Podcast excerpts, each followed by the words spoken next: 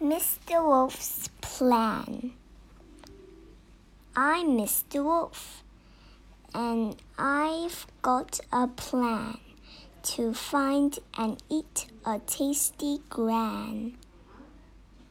I will get a little van so I can find a tasty gran.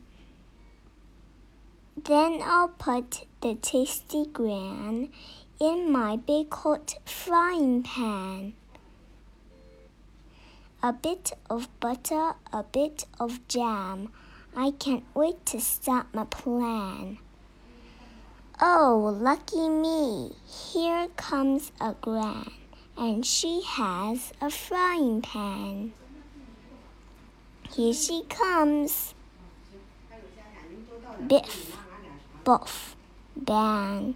She hits me with her frying pan. Take that, young man.